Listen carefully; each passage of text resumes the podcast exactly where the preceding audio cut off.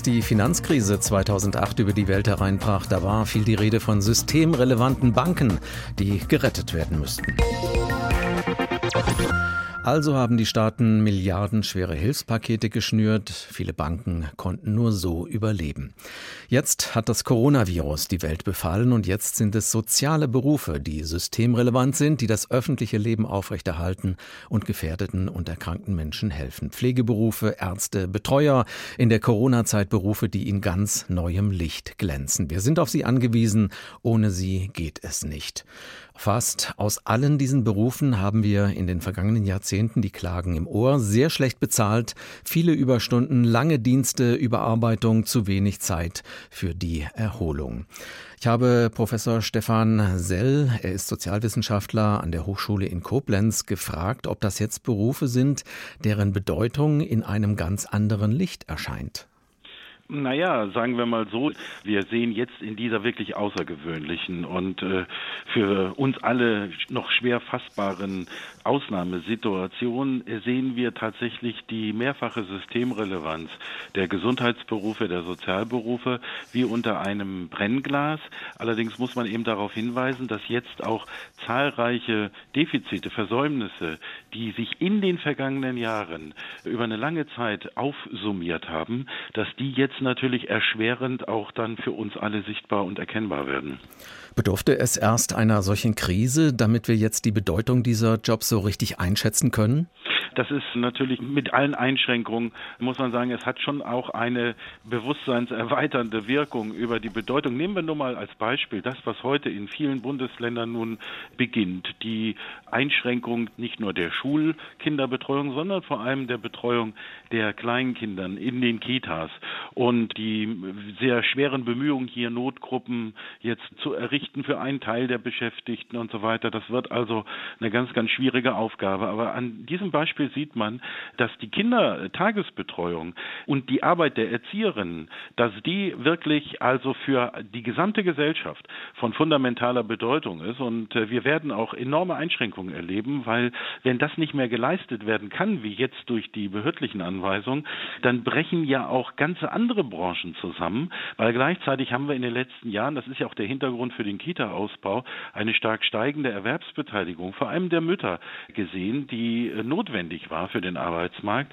Nur die äh, hängen oftmals äh, dann jetzt natürlich in der Bredouille und gleichzeitig trifft das auf ein System und das ist mir wichtig rückblickend mal hervorzuheben, wo erst kurz vor dem Ausbruch dieser äh, Umstände wurde eine neue Studie veröffentlicht, in der äh, deutlich gemacht wurde, dass schon unter den Normalbedingungen, also vor Corona, jede vierte Kita mit einem permanenten Personalmangel zu kämpfen hatte und die Kinder betreuen und erziehen und bilden musste mit viel zu wenig Personal.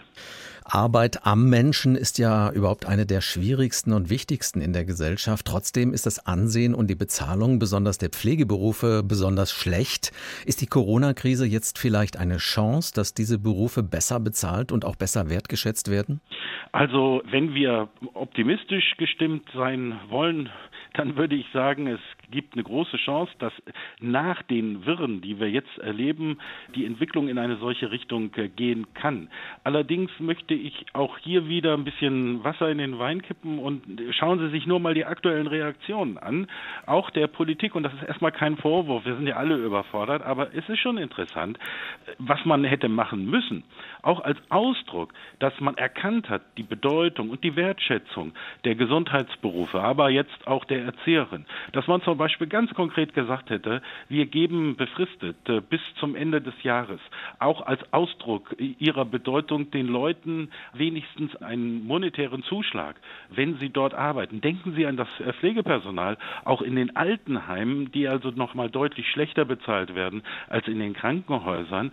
Da hätte man ein ganz klares Signal setzen müssen jetzt.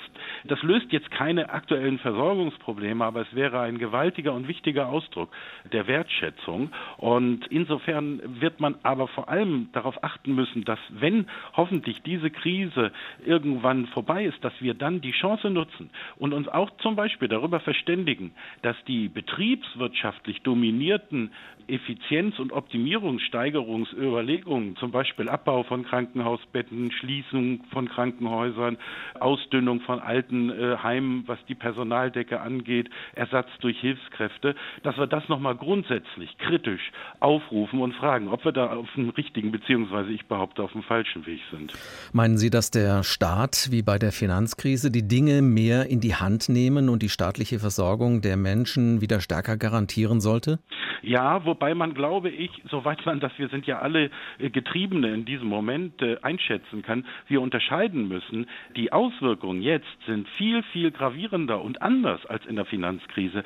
Damals ging es tatsächlich um eine Krise der Finanzmärkte und auch die Großunternehmen konnten stabilisiert werden durch Kurzarbeit, weil es einen Nachfrageausfall gab, der sich dann übrigens im Jahr 2009 relativ schnell durch große Konjunkturprogramme auch der Chinesen und anderer wieder für Deutschland positiv auflöste. Jetzt haben wir aber die Situation, dass uns jetzt ganze Branchen wegbrechen, die überhaupt nicht äh, bedacht sind durch die Maßnahmen.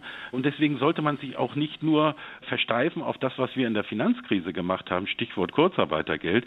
Schauen Sie sich die gesamten Soloselbstständigen an, die Freiberufler, denen jetzt wirklich die Existenz unter den Füßen weggezogen wird.